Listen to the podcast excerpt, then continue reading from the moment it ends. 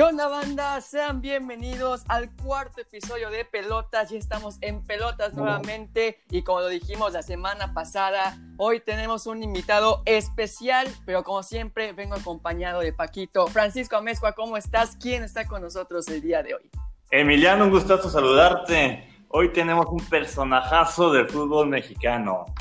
Un hombre que lo que le falta de pelo le sobra de huevos. Una persona realmente admirada por muchísimos porque hace lo que quiere y hace como lo quiere.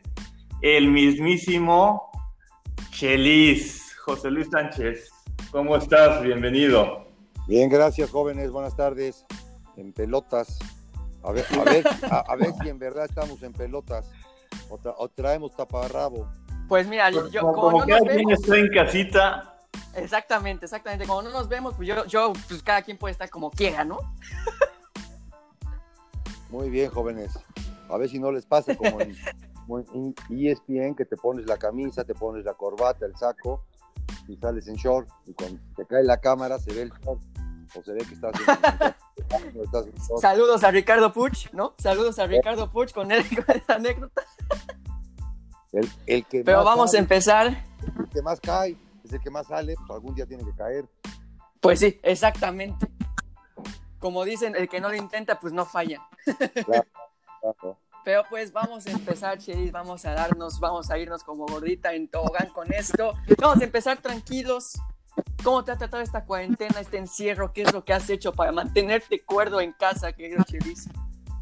A mí me gusta mucho hasta las 5 de la tarde, porque hasta las 5 tengo ocupado todo mi, todo mi día, eh, me levanto, café, noticias, escribo, mando mis, mis, cosas que escribo, eh, hago deporte, baño, la, la, son las 3 de la tarde.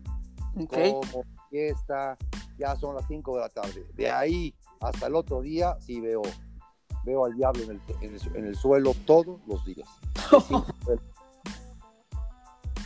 O sea, sí, después de las 5 de la tarde sí se pone tensa la situación. Muy tensa, muy tensa. Ya no sabes qué, qué serie ver, qué programa ver, qué película, si lees un libro, si adelantas lo de mañana, pues no lo puedes adelantar porque si no... Te quedas sin hacer. Como la, mañana, la marchanta esa de que no, no puede vender todo porque si no que vende. Exacto. A, a, esperar, a esperar a que sea el otro día, hijo. Oye, y aprovechando que nos compartes que escribes, recomendarles a todos tu columna ahí en ESPN, ¿eh? Es una maravilla, qué bonitas anécdotas nos cuentas por ahí. Pero, pero espérame, no, escribo para unas, escribo para una cosa que se llama en Puebla acá, una, una página, un periódico que se llama Contrarréplica, escribo otra, escribo en cancha, en cancha de reforma, escribo otra. No, son variadas, hijo. O sea, escribes como cuatro o cinco medios distintos. Sí, pero las pasa que las, las, agrupo todas y, lo que me tardé, puta, 12 años en hacer, que lo terminé ahorita en el, en el 2019, en septiembre, octubre, que me fui a hacer el, camino de Santiago de, Santiago de Compostela, fui a hacer el camino y acabé un libro, pero que venía desde el 2008, venía el libro, ahorita ya acabé otro, ya metí otro libro. Oye, ¿cuándo salen esos dos libros? El primero tiene que salir cuando acabe esta pandemia porque ya está en, ya está en editorial, ya hay una editorial que se llama Ficticia que me lo está, me lo está editando y va, a salir, ¿no? Pero, pero me agarró exactamente a la mitad, me lo tenía que haber entregado en marzo-abril, me imagino que ahora me lo entregará en junio-julio. Y el siguiente no, ese va a ser totalmente casero. Ese lo voy a editar yo, lo voy a empatar yo, lo voy a hacer todo yo. ¿Y los dos van a ser sobre anécdotas tuyas en el fútbol? El primero es de, cuando empecé, exactamente semana tras semana de cuando empecé en el 2007, 2008. Y el segundo es de, una, una, recopilación de anécdotas. Se llama Isidro, el coronavirus y yo, porque me ayuda. cuando tú agarres el libro y empiezas a leer, dices esto es del Chelis, y cuando empiezas a leer otras cosas, dices esto es de Isidro. O sea, está, ¿Sabe lo que es torear a, la limón? No. No. agarras el capote de, un lado, tu compañero agarra el capote del otro y el toro pasa por el centro. Eso es a la limón. Este, este libro está hecho a la limón porque, muchas, muchos escritos están hechos por Isidro. Los interesantes, los que les, los que les veas profundidad, los que les veas este, estudio, los que les veas psicología, todos esos componentes son los de Isidro. Los que veas viscerales, los que veas este, al momento. Son del coronavirus. Son los míos.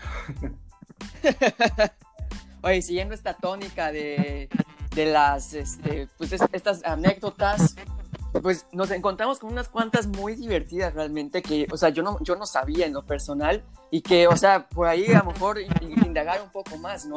Por ejemplo, las tortas de Cherokee que bajaste a Cherokee Pérez, o sea, casi, casi teniendo pie y medio del avión por unas tortas, Chelis. Sí, no fue, no fue el desayuno, porque la fuerza quería ir. Al Cherokee lo conozco desde, desde que jugaba en la sexta división. es de Puebla también, ¿verdad? Puebla traía, él estudiaba en, un colegio que se llama Dámesis, y algún día me lo llevaron a pruebas la mamá, y bueno, ya se quedó, pero tenía pelos largos. en esos tiempos de disciplina militar quería que se los cortara y me mandó a volar un día. Me dijo, no, los voy a cortar. O sea, el Cherokee era el Cherokee desde chiquito. No creas que fue que se hizo el Cherokee después. Siempre fue igual. Y en ese desayuno no quiso desayunar nada. yo lo veía y lo veía que no desayunaba. Muy difícil que un jugador no desayune. Todos comen, comen mucho. Y lo seguí, lo seguí, lo seguí. Y la que me lo, me lo voy encontrando en las tortas del aeropuerto. Ahí?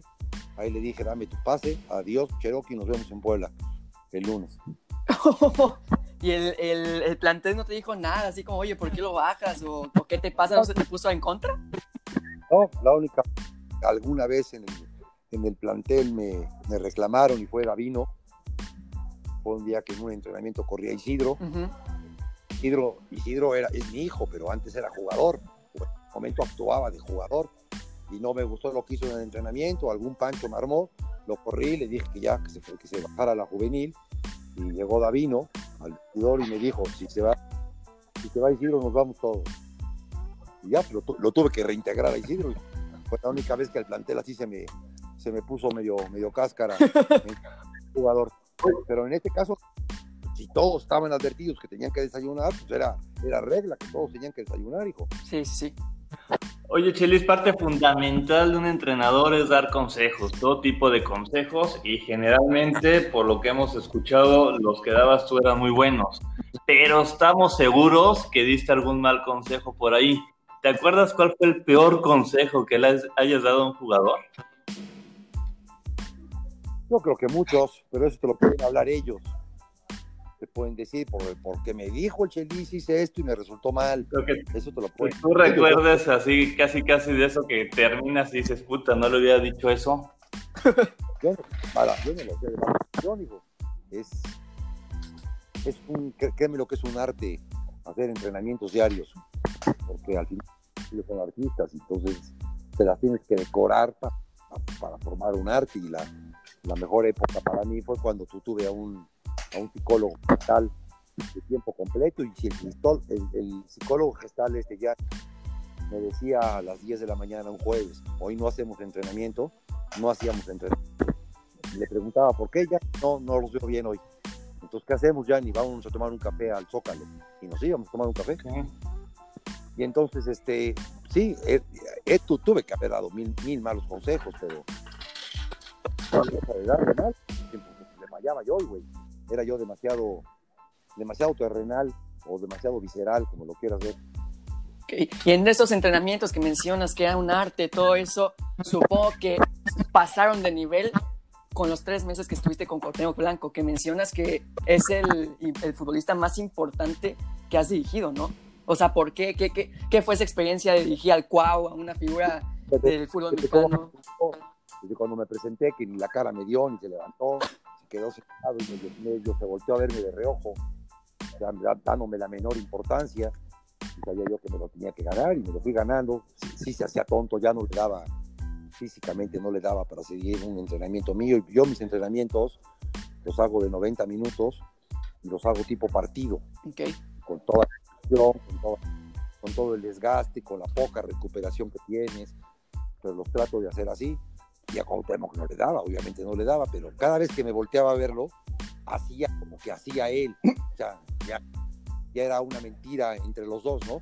Haz como que no te veo y haz como que haces. Y, este, y ese fue el, andar con Cuauhtémoc los tres meses. Ahora, al final de cuentas, Yanni, este Yanni que te digo del año 2006, me enseñó que la cancha habla. Y, y, entonces Cuauhtémoc dentro de la cancha, todas estas carencias que tenía durante la semana, este, las disfrazaba, las opacaba, las, las, las, ocultaba dentro de los partidos. Parecía que era el que más entrenaba, ¿no? Por lo que hacía dentro de la cancha. O sea, se transformaba en el terreno de juego. mira, te transformaba a sus compañeros, transformaba al rival. Nadie quería enfrentarse a, a Cuauhtémoc porque no sabes si te iba a hacer un gesto, si te iba a hacer la Cuauhtemiña, si se iba a burlar de ti. El árbitro, el árbitro se abanicaba porque le reclamaba mucho a los árbitros el público estaba expectante a, ver qué hacía Cuauhtémoc, el entrenador rival le, le, mandaba una marca especial a Cuauhtémoc con que no se moviera, o sea, a todo mundo envolvía a Cuauhtémoc dentro de su juego. Y a los, a los chavitos del equipo les enseñó... No, no, no, los beneficiados, pienso yo, que eran. Sus compañeros se ilusionaban mucho con tener a Cuauhtémoc de compañero porque sabían que tenía un aliado, ¿no?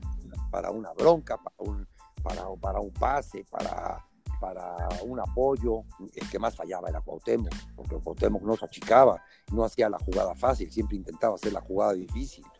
Y la jugada difícil pues, no te sale siempre. Y cuando no le salía la difícil, los demás lo apoyaban, de la misma manera que Cuauhtémoc apoyaba a los demás. O sea, era, lo que era un gran compañero, él, él sabía cómo ganarse al grupo. Otro grande que tuviste también mexicano, Dani Osorno llegó ya también con varios años encima y, te funcionó muy bien, ¿no? Muy bien, llegó gordo, llegó, fuera de forma, llegó totalmente, vaya tirado al caramba, venía de, intentarlo en Estados Unidos, no sé en qué liga, pero, pero no, Dani llegó, mal y entonces lo, a, mí me, a mí me gustaba mucho su manera de ser, es, es una persona muy frontal, y, este, yo le dije, yo no te puedo contratar así de buenas a primeras. Entonces, si hoy lo haces bien, mañana vienes. Si no, te digo acabando el entrenamiento, ya no vengas mañana, Dani. Y así nos echamos por día, luego por semana, luego por mes. Ya cuando fue por mes, este, ya agarró un contrato y después de agarrar ese contrato lo hizo muy bien en Puebla. Nos ayudó mucho para llegar a esa, a esa liguilla y después agarró dos o tres temporadas muy buenas con el Atlas. Después de Puebla este, él, es de Guadalajara, yo quería mucho el Atlas y me fue al Atlas, pero con muchísimo mejor contrato que con el Puebla, cosa que me dio mucho gusto. Sí, claro. Cuando estuvo él contigo fue clausura 2009, ¿no? El famoso equipo de los Chelis Boys. En el 2009, la vez de la semifinal contra Pumas. Que de esos equipos que son campeones sin corona, ¿no? Como recordamos a todos esas de Mohamed del 97 ayer, ayer, vi un Twitter con, esa, con ese título, era un equipo que estaba destinado a descender. Y me habían corrido en septiembre del 2008 y me reintegraron el 20 de diciembre del 2008 para, para hacer 27 puntos o más, porque si no... Y entonces yo solamente pedí quedarme con 16 jugadores y que ellos, o sea, los directivos despacharan a los demás. Y ya, me dijeron, sale, Chelis, el 20 de diciembre están y este diciembre al vestidor y había 16 los que yo quería que estuvieran y, son los que habían hecho por el ascenso. les dije, bueno, pues, si tenemos, si alguien tiene derecho a descender este equipo somos nosotros, porque nosotros lo ascendimos. Exacto. Nos está quemando, la casa está ardiendo, o nos movemos para salvarnos, o nos quedamos aquí y nos morimos juntos todos. Tenemos cualquiera de las dos, y ustedes deciden cuál, cuál de las dos hacer. ya decidieron moverse, pero también decidimos que el que se iba a anexar al equipo lo teníamos que decidir todos. No que dijera va a venir Juan o Pedro. Y así, de esta manera, teníamos Osorno, que hay una junta con los 16, y les decía, a ver, está Dani Osorno, ya lo conocen, ya lo vieron cómo entrena, ¿lo contratamos o no? Sí, Cheli, trátalo, órale, pues, Y luego llegó el Pelón Acosta, de la misma manera, y llegó Davino, y luego llega, llegó el Principito, Núñez, pero los 16 éramos era una, mesa directiva, entre los 16 era un consejo, eran jugadores y de tarde nos convertíamos en, consejo consultivo. Y así, y así hicimos ese equipo, porque estos que entraron se acomodaron a cómo eran los Oye, ¿qué papel tuvo el pelón Acosta en ese pueblo? ¿Era el líder dentro de la cancha? No, no, no, no, el líder indudablemente era Marino. El pelón era muy... Acuérdate que a mí me sacaron de la tribuna, hijo, yo era un aficionado más. Y entonces sabía yo lo que le gustaba a la gente de Puebla y el, y el perfil del pelón era lo que les gustaba a la gente de Puebla, un güey que siempre delante, que no te dejaba una bola. Que robaba la cámara el cabrón. Robaba, robaba, robaba. Y de esa manera un promotor me lo puso, lo vi en la pantalla, se lo enseñé a estos 16 y dije, este güey, lo conozco, Chelis, digo, no, cabrón, lo conocemos desde lo mismo todo, de lo que estoy viendo ahorita. Pero, pero véanlo y creo que nos puede ayudar. Primer partido contra Monterrey, en la primera jugada del partido, se resbala, el imbécil se nos resbala en el área y nos mete. Segundo partido contra Necaxa, lo expulsan al minuto 30. O tuvo un, un, arranque muy malo el pelón, hijo. Pero se repuso, se repuso, se repuso y nos ayudó mucho. Lástima que en esa, en esa semifinal contra Pumas lo expulsaron contra Pumas en el partido de ida, ya no jugó el de vuelta y no lo tuvimos en la alineación. Mencionando ese partido, esa, esa serie Chelis contra Pumas, o sea, ¿Cómo nos podrías describir esas emociones que sentiste? O sea, antes del gol de Darío Verón y después de ese gol. O sea, ¿cómo está el vestidor? ¿Cómo estabas tú? ¿Cómo estaban todos? Los jugadores sí lo lamentaron mucho. Pero yo, tenía, yo lo tenía muy en la cabeza. Nosotros nos constituimos para salvar al equipo. Ese era el principal objetivo, sacar 27 o más puntos. Lo que pasa que al lograr 27 logramos la liguilla. Y entonces como que estás ahorita en tu casa y te invitan a una, una fiesta con la princesa de, de, Mónaco. Y dices, caramba, pues voy a disfrutar la fiesta.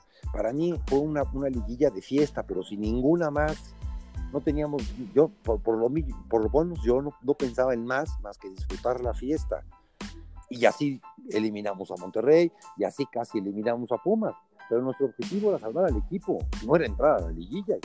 Para eso no estábamos preparados, ni estábamos constituidos, ni estábamos entrenados, ni nada. Era una fiesta que ya sabes que te tomas la copa del invisible. ¿Sí sabes esa copa? no. En una, una, fiesta o en una reunión de cuates, estás chupa y te, metes, te metes un trago de la que ya te hace invisible. Ya, ya subes ese tono del voz, ya paras a bailar con la idea, ya empiezas a hacer cosas diferentes. Es la copa del invisible. contra Pumas nos tomamos la Copa del Invisible, ya no nos importó que Verón se haya ido a rematar, ya no nos importó. Oye, entonces de ese equipo, lo que rescatas, lo que fue más importante cuando nos has mencionado es el grupo que lograste conjuntar, o sea, cómo hiciste que ese grupo fuera tan unido, que como dices, o sea, 27 puntos era pues prácticamente imposible y llegaron hasta una semifinal. ¿Cómo le hiciste para que ese grupo se juntara tanto y lograra pues lo que logró? Mira, quizá en ese momento me lo ibas a preguntar si hubiera yo inventado. Ya este, Leo, por ejemplo, a Vicente del Bosque, cómo conjuntó al, al, Madrid de los Galácticos, o cómo conjuntó al equipo de la selección española que fue campeón en Sudáfrica 2010, y de la misma manera en que lo hice yo en este 2009, lo hizo él para, para lo que estoy platicando, exactamente igual cada persona dentro de un vestidor es totalmente diferente y tiene una vanidad muy cañona. Entonces, ¿cómo le haces para, para juntar todas estas vanidades en beneficio de un equipo? Si a un equipo de fútbol o a un equipo de trabajo tú no le das tintes humanos, por muy buenos que sean, nunca vas a llegar a un objetivo. Yo tenía futbolistas, como también el señor del Bosque tenía futbolistas, los mejores de España, los del Real Madrid, los de Barcelona. imagínate qué tipo de futbolistas tenía. Ahora, ¿cómo les bajo su vanidad para que al final de cuentas piensen en el bien común que se llama selección de España? ¿Cómo les bajo a todos estos su vanidad para que al final de cuentas piensen en el salvamento del pueblo? Ese fue el chiste. ¿A poco sí, sí son muy vanidosos los futbolistas? O sea, ¿sí son muy egocéntricos estos güeyes? Sí, claro. Ellos nunca piden perder, hijo quizás se preparan para ganar, pero lo que menos quieren es perder. Porque el de la foto, cuando alguien, cuando el delantero remata y sale el portero y el defensa que llegaron tarde y salen en esa foto, ellos no quieren salir en esa foto, ellos quieren salir en la foto de celebración. Eso, eso les fastidia mucho. Al final saben que ellos son los expuestos y nadie quiere ser el expuesto. Si te hacen caso en lo que tú planeas para que se vean bien, pues ya triunfaste. Si no, si no te hacen caso, pues al final de cuentas van a salir en esa foto mala, te van a correr y va a llegar otro güey que los haga salir en la foto buena. sí, eso sí, eso sí. Este, bueno, se nos desconectó el compañero, no pasa nada, ya regresó. Dale. Eh, y bueno, en, esta trayectoria que has tenido, Chelis, de técnico, eh, saliendo un poco de lo de Puebla, eh, ya entrando en tintes así como un poco eh, extrovertidos, ¿había algún árbitro que dijeras así, así como de que, no hombre, que este hijo de su madre no nos vaya a pitar porque, no sé, como que sentías que no pitaba bien o algo así, sin decir nombres para no quemar, pero no. No, no, pero mira, yo con todos los árbitros, yo tengo una costumbre de llegar a los campos y lo primero que hago es dejo mis cosas en el vestidor y me voy a recorrer el campo. Y en ese momento que estoy recorriendo el campo siempre me encuentro a los árbitros, que también lo están recorriendo, ¿no? Ven el banderín, ven las redes, ya sabes. Siempre me los encuentro, siempre los saludo. Con todos me llevo. Con los que más me llevé o con los que mejores saludos tuve antes de empezar el partido, fue con los que peores decisiones tuvieron en mi contra. ¿Ah, sí? ¿Qué, qué, cómo, ¿Cómo te explicas? Dices, no, este es mi cuate, ¿no? Y ahí que te acuchillaba. Hubo un, tiempo, en que contraté a un exárbitro, un exárbitro que trabaja hoy en, en, el deporte de Morelos, se retiró en la fecha 4 y se ofreció, se ofreció para trabajar con nosotros. Y entonces él me daba los tips, ¿no? Iba con nosotros los jueves al, entrenamiento, nos pitaba el interescuadras y me, dio, me daba los tips de lo que habían platicado en la comisión arbitraria. Ellos tienen una junta los miércoles y siempre tienen acentos. Esta semana vamos a marcar que el portero no dé tres pasos. A esta semana vamos a marcar las patadas por atrás. Esta semana vamos a marcar que los entrenadores no se salgan del cuadrado. Siempre hay un acento. Él me pasaba el acento. Bueno, dominaba yo los acentos, dominaba yo lo que iban a marcar, dominábamos tocar todos los, todo lo del árbitro, ¿no? Para, para, para estar abusados con eso. Mientras mejor me llevaba yo con los árbitros, o sea, por ejemplo, al Chiquimarco, había que hablarle de Cristo. Sí. Él es, él es cristiano. Él es cristiano. Y entonces yo, te, yo te, siempre he tenido jugadores cristianos en mis equipos. Y entonces, a ver, oye, acuérdense que es cristiano, le gusta la cosa de Jesús, de Cristo, la, la, la, la, háblenle acerca de eso. Cuando le reclamen, díganle, no sé cómo se hablen entre ustedes. O sea, teníamos todos los pormenores. Mientras más, mientras más armas teníamos para defendernos del árbitro, más en la madre. Entonces, al final llegué a la conclusión de que vale madre quien lo arbitre. O sea, cuando, la, cuando, cuando te toca, aunque te muevas. Y cuando no, aunque te pongas. Dale, exactamente. Oye, y en tu plantel o cualquier otro futbolista, sea lo que sea, porque sabemos que hay algunos muy dotados y otros que dices, así como, bueno, este no tiene tanto, o sea, tú te has topado con futbolistas otra vez, sin decir nombres, sin quemar a nadie, obviamente, pero que ya así de, puta, este, o sea, ¿cómo llegó a la primera división? O este güey no va a poner nunca a jugar. ¿Hay alguno que hayas dicho así, no, este borradísimo? Normalmente a la primera división llegan los que se han dedicado y los que se han sacrificado muchas cosas. Los buenos, hoy bueno, hoy no, no, pero después de la pandemia en cualquier bar te los encuentras. Los que eran buenísimos de jóvenes en sus colegios, en sus universidades, en sus, donde jugaban el fútbol amateur, eran los buenos, pero nunca se sacrificaron y nunca tuvieron disciplina. Y entonces los que al final llegan son los que sí se sacrificaron, los que sí, sí tuvieron una disciplina. Buenísimos, pues voy a este que te dije, Cuauhtémoc, Jared, este, Davino, son los que sí tenían dotes y aparte de todo habían tenido un sacrificio. Los demás no. Yo creo que su mayor atribución en la vida es que eran magníficas personas y que hoy, después de muchos años, siguen siendo magníficas personas y por eso han triunfado. tocando este tema de las magníficas personas, obviamente el fútbol te da muchísimas amistades, muchísimas relaciones. ¿Tienes algún futbolista, exfutbolista con el que, o sea, seas súper amigo, que literal vayan a comer, se estén hablando a cada rato? ¿O no tienes así como un súper amigo, pero sí varios amigos, pues normales? No, no, los menos. Créeme lo que tengo más. Tengo más este, enemigos que amigos.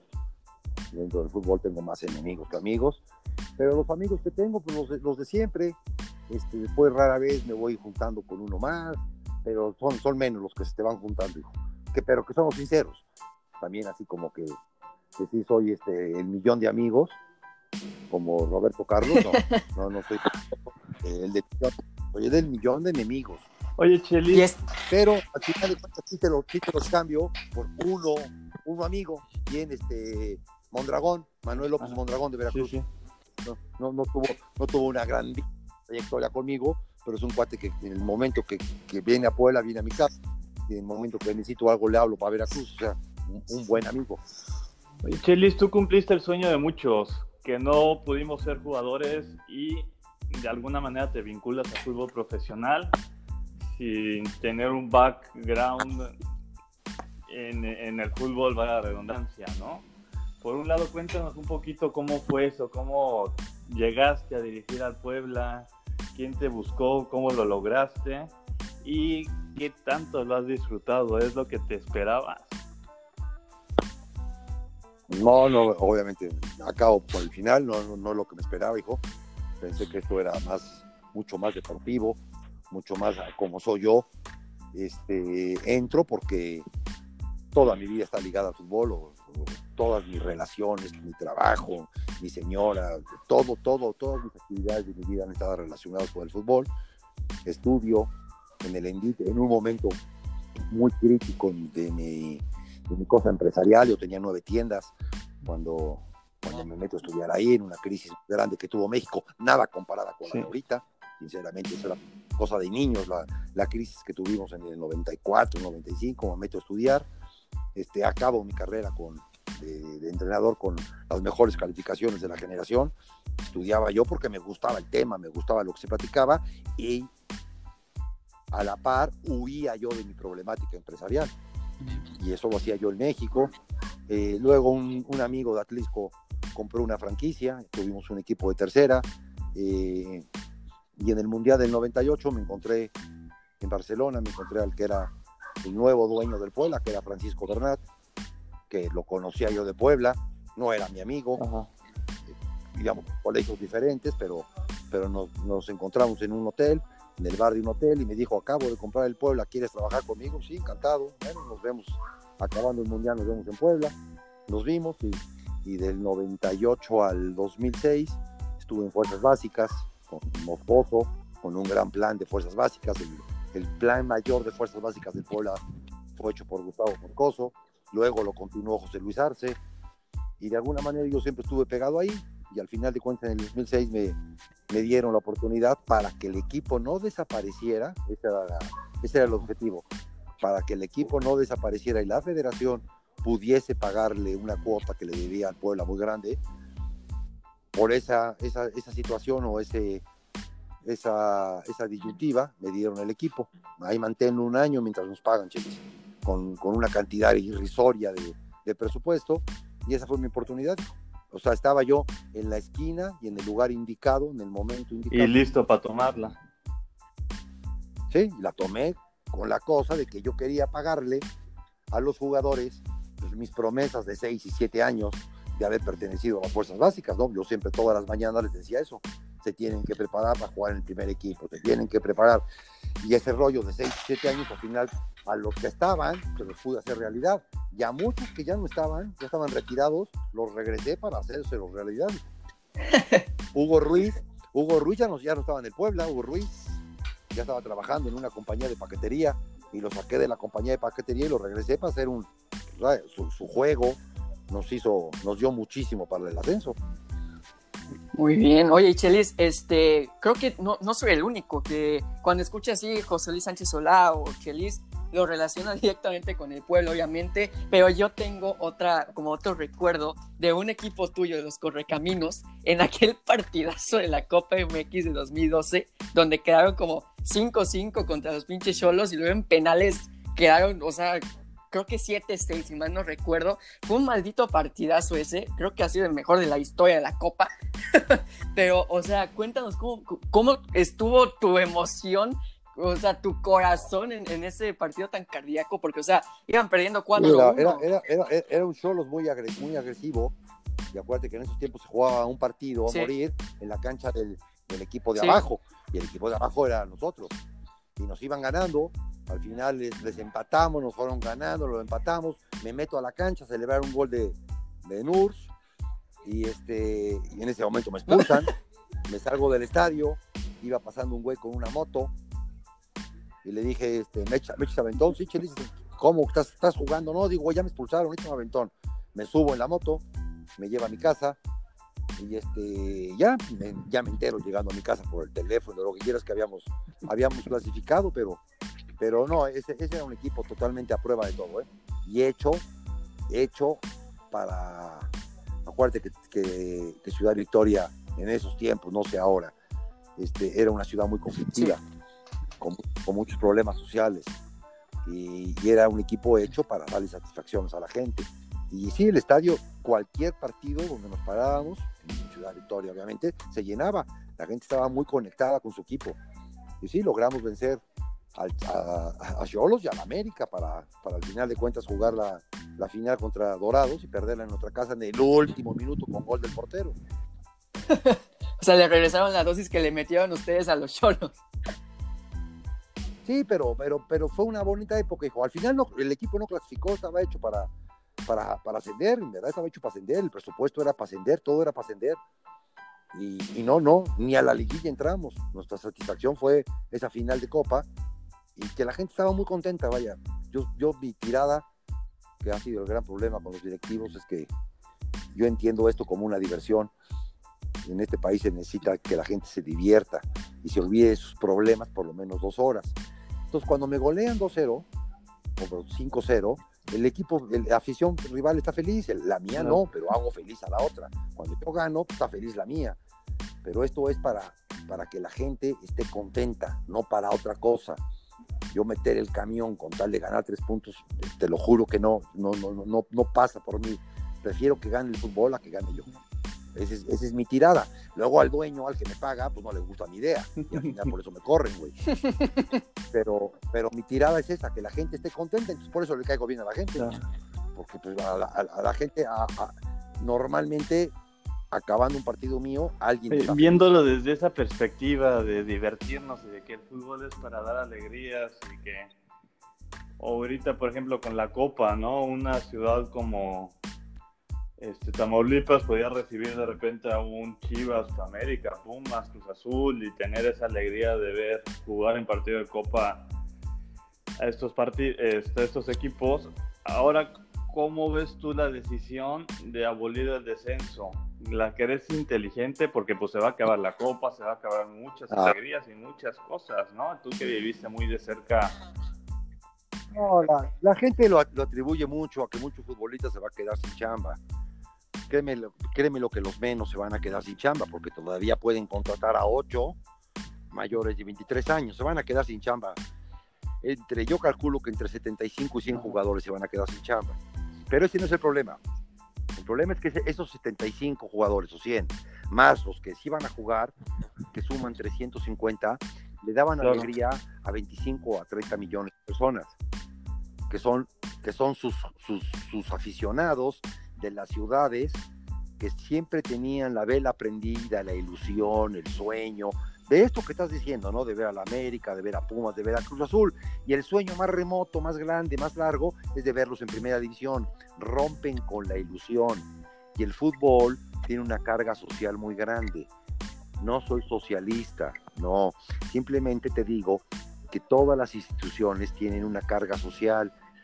Y esta carga social, la federación, y los que sacan esta nueva regla para defender los intereses hoy en día de Juárez, de San Luis, del Atlas, probablemente del Puebla durante dos años o tres, para defender los intereses de estos pocos, sacan esta nueva regla y se pasan por el arco del triunfo la ilusión de otros muchos mexicanos que son igual de mexicanos que el que le va al Cruz Azul, que el que le va al América, que el que le va a Chivas, son los mismos mexicanos.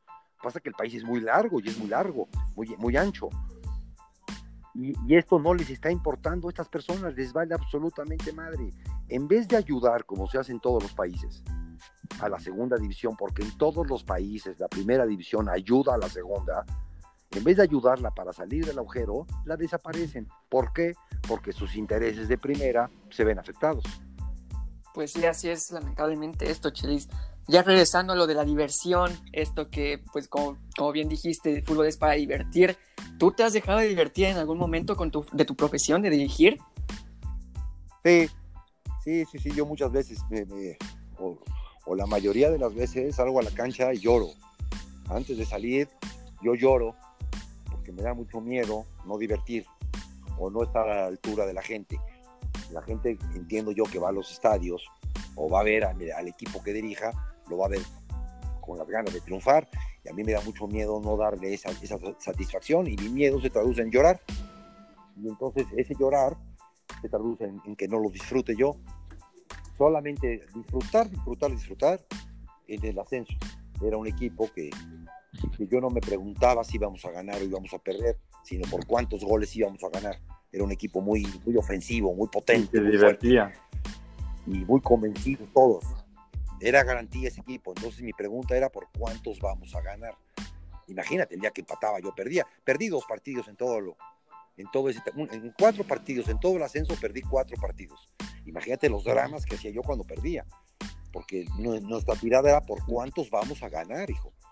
Pero no, después de ahí sí ha sido, no, no, no, en mis partidos no los disfruto. Puedo ir ganando 2-0 al minuto 80, que lo sigo sufriendo digo, ahorita en dos jugadas me meten dos goles y pierdo el partido. No, no, no, no lo disfruto. Disfruto mi semana, disfruto mis entrenamientos, disfruto mis pláticas con los futbolistas, disfruto las concentraciones. El día del partido no, no, no lo disfruto. No, y terminando esta tragedia del coronavirus, ¿qué busca el Chelis? ¿Quieres regresar a entrenar? ¿Quieres estrenar otra faceta dentro del fútbol? ¿Dedicarte a otra cosa? ¿Cuáles son tus planes a mediano plazo? No, en, el fútbol, por todo lo que te digo y por todo lo que he dicho, desde que, desde que tengo, desde que me ponen un micrófono enfrente, no, voy, no voy en el juego de los nuevos dueños de la nueva organización. O sea, sí sé que estoy, estoy fuera de, sus programas y de sus, y de sus tentaciones, ¿no? Quizás si hubiera descenso, pues podría yo estar, porque para sacarles el problema en 10, 11 partidos, siempre, siempre los últimos tres equipos recurren al Chelis, ¿no? Saben que, que, no hay, que ningún equipo se me ha ido cuando me entregan 10 y 11 partidos, ningún equipo se me va. Después, a largo plazo, cuando, cuando ven al mismo Chelis con esa ímpetu, ya, ya no les conviene, y es cuando me corren. Entonces no tengo entrada en el fútbol mexicano, no tengo entrada. Liga de ascenso que no, no le hago ningún fuchi, ya no es liga de ascenso, ya no hay competencia, entonces también estoy muerto. Yo quisiera, si tuviese alguna oportunidad, es en la MLS, no tengo buenas cartas en la MLS, pero, pero si me preguntas qué prefiero, yo prefiero irme a la MLS porque es una gran oportunidad, un fútbol que avanza mucho, un fútbol que te da la oportunidad de ejercer tu profesión durante un año, amolado que te vaya, te dan la oportunidad un año, y entonces es mi tirada la tengo difícil porque cuando tuve la oportunidad no dejé muy buenos números ni dejé muy buenas cartas. Pero bueno, esa es mi tirada. Pues ojalá se te dé la oportunidad, Chelis, porque eres muy capaz y ahorita sabemos que estás en, en ESPN eh, como columnista y todo esto. Pero, oye, ¿qué tan, ¿qué tan jodido es estar con José Ramón, con Faitelson, con Alvarito Morales, con estos personajes que en realidad los ves en la televisión y dices, ay, es un nefasto? O sea, ¿realmente son, son así o solo son personajes, Chelis? No, el, ajeno ahí soy yo. Ellos, ellos, ellos venden televisión, ellos son los primeros que saben que la televisión tiene que ser un show, no tiene que ser informativa. La, televisión, no es informativa, son espectáculos que arman. Y luego cada uno de ellos adquiere, cuando le prenden el foco y te dicen vamos al aire, adquieren su personaje. El que no, si no te acomodas a eso, pues el ajeno eres tú, como sucedió en el Mundial de, de Brasil, ¿no? Que no estaba yo, capacitado para subirme a un ring junto a José Ramón. José Ramón lleva una vida en esto y él sabe su papel, y que no lo sé soy yo. Entonces, en, el, en la manera en que te puedas acomodar, hacer el show junto con ellos, no perdiendo lo que eres tú. Yo no voy a crear un personaje ajeno a lo que es el Chelis. Yo soy el Chelis, hijo, y yo me, yo me guío por lo que es el Chelis.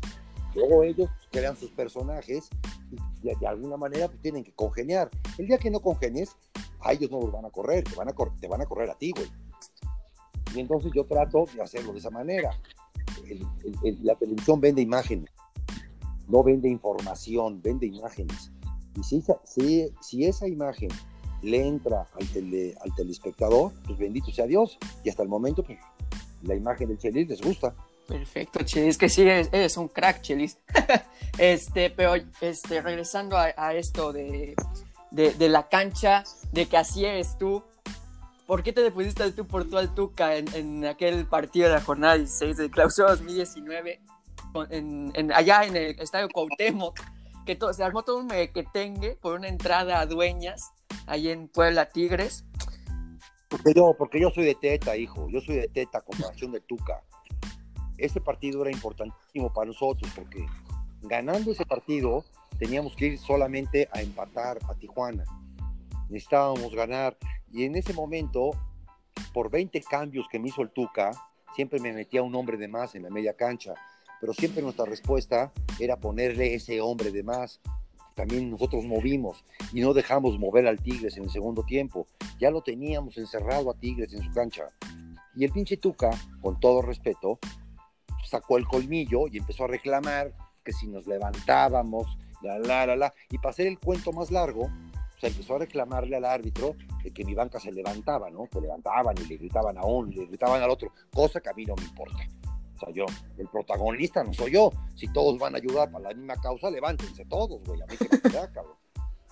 Y, ya al final, como vio que no podía, me empezó a echar la culpa a mí, que yo los mandaba. Y yo lo veía que se me encaraba, pero dije, no, a mí no me va a hacer nada. Yo nada más me crucé de brazos. Él, él, su cabeza me llegaba a la altura de mis brazos. El caso está que Chacón, que ese día, fíjate nomás, el señor Chacón ese día era su último partido, ya al empezar el partido, él vino conmigo en mi vuelta esta que daba yo y me dijo, Chelis, te quiero decir solamente a ti que es mi último juego que dirijo, las cosas no me gustan, cómo están en los arbitrajes, la, la, la, la, la, la, la, tú eres mi amigo y yo por eso te lo vengo a decir. O sea, ¿qué piensas? Chacón es tu cuate, ¿no? Te está confesando sí, una cosa que nadie sabe. Al final de cuentas me expulsó el güey. Me expulsó injustamente porque yo no hice nada. Yo, tú eres responsable, me decía, tú eres responsable de tu banca. Le digo, señor, usted se juega una cosa y nosotros nos jugamos otra diferente. Nosotros nos jugábamos quizá la liguilla y para él pues era normal estar en liguilla, cabrón. O sea, o sea, yo disculpando a mi banca, ¿no? Es cosa diferente lo que nos estamos jugando. No creas que mi banca se levantaba a insultar o a amedrentar. Simplemente gritos y muévete a la derecha, a la izquierda, baja, sube, ya, de toda la vida. Y esa fue mi única discusión con el Tuca. Nos jugamos cosas diferentes. Ya, el árbitro al final de cuentas expulsa a él y me expulsa a mí. Y digo, no, vamos, vamos, vamos a volar. Y casi al final, en el 92, este, el chavo casi mete gol de tacón y, pegan el poste de la bola, cabrón. Pero no, nada más, no, nada, nada personal con el Tuca. mañana, mañana igual me lo encuentro y me saluda, ¿no? Cosa que verdaderamente. Oye, todo héroe tiene un antagonista. ¿Tú en tu carrera tuviste algún entrenador, un equipo con el que tuvieras una rivalidad especial, por así decirlo, que te diera gusto ganarle, que esperabas ese partido de la temporada, que veías cuándo era? ¿Tenías ya sea equipo o entrenador que te provocaba eso? Pachuca. Pachuca, Pachuca, tan tan me lo metí que nunca me ganó el ¿Y por qué fue el Pachuca? Nunca me ganó el Pachuca. El Pachuca, a mí me, me, me, satisfacía mucho el Pachuca, esa envidia de todo lo que hacía el Pachuca que no, el Pola no podía hacer, de la manera que manejaban sus fuerzas básicas, de las instalaciones que tenían, de la manera en que se manejaba su dueño. O sea, a mí el Pachuca siempre me, me causó esto. O sea, Pachuca. O sea, tú antes de fútbol, antes de, antes, del, antes de decir fútbol, dices Pachuca, yo al Pachuca lo sigo de toda la vida, hijo, y en segunda división. El Puebla iba a jugar a Pachuca, yo lo seguía al Puebla con mi papá. Y el Pachuca no, no existía, y jugaba en el Estadio Revolución, un estadio de carajo, y de repente Pachuca empieza y empieza a escalar, y el estadio, y fuerzas básicas, y el otro, y instalaciones, y escuela, y universidad. O sea, el Pachuca lo tenía yo muy metido. Entonces, para mí, para mí era ganarle al Pachuca, cosa que siempre lo, siempre Nunca perdiste siempre lo logramos. No, no, el Pachuca sí que yo este, recuerde ahorita, puta, cómo perdí contra el Pachuca, nunca todavía en un partido dirigiendo a este último Puebla de pretemporada, nos invita el Pachuca a jugar un partido de pretemporada, ya llegamos, me había dicho Palermo que por favor llevara yo dos equipos, no juntaba yo dos equipos, cabrón, imposible juntar dos equipos. Entonces llegamos con un equipo, cuando nos ve salir 18, oye, es que tú me dijiste, cabrón, no tengo para más, cabrón, yo no soy Pachuca, yo no tengo 18 jugadores. Ellos traían a sus Pachucas más al Tlaxcala que les pertenecía o son parte de. Entonces sí tenían para armar dos partidos, que, ¿no? Que no mames. Entonces ya se enojó, Socha de Fart, como si tú que ya sabes, ¿no? Ya, está haciéndote menos, lo que sea, la, la, la, la, madre. Nos los, nos los, les ganamos en el, en el, en el, partido importante, les, ganamos. Dilo, claro, nos lo chingamos. Luego después, sí, luego al final me sobraban 11 jugadores o 10 jugadores, más uno por ahí que jovencito que había jugado, le dije, pues, ¿sabes qué? Échales, ayúdalos para que jueguen contra su segundo equipo. ¿Ya? Pero el, importante se los gané, cabrón. o sea, los traías de hijos estos güeyes. Sí, al Pachuca sí, hasta el último de Palermo los traía yo, espérame. Y a mí me corren, y a mí me corren por perder contra el Pachuca. Ahí está. en la fecha 4 viene Pachuca Puebla y me corren por perder contra el Pachuca. O sea que al Pachuca, siempre el Pachuca ha sido mi. la única vez que fue mi coco me costó mi chavo. Pachuca.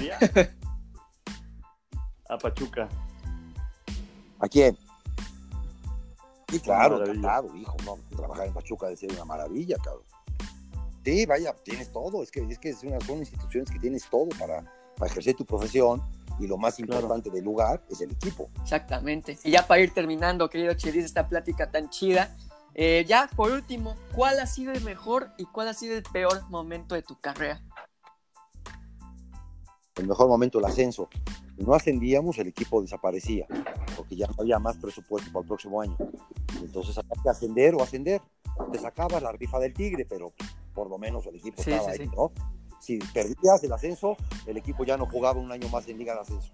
Ya, desaparecía.